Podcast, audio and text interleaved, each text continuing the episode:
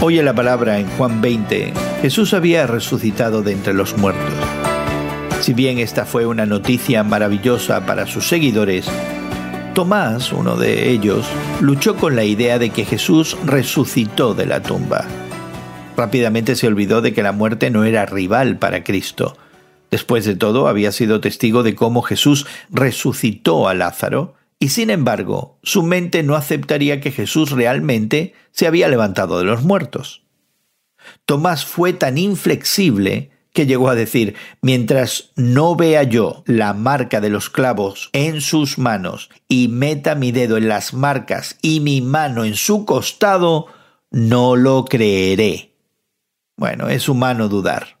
En el Antiguo Testamento Dios dijo que Sara tendría un hijo, pero ella no lo creyó. En el Evangelio de Lucas se le dice a Zacarías que su esposa Elizabeth tendría un hijo, pero tampoco lo creyó. El pueblo de Dios a menudo lucha por aceptar las cosas que aparentemente son imposibles y que Dios dice que va a hacer. Cuando Jesús se encontró con Tomás, le dijo a él y también nos lo dice a nosotros, porque me has visto has creído. Dichosos los que no han visto y sin embargo creen. Creer la verdad acerca de Jesucristo es un imperativo. Y hoy, a medida que nos dirigimos hacia un nuevo año, tomemos la decisión de aceptar la palabra de Jesús y creer todo lo que las escrituras dicen acerca de Él y acerca de nosotros mismos.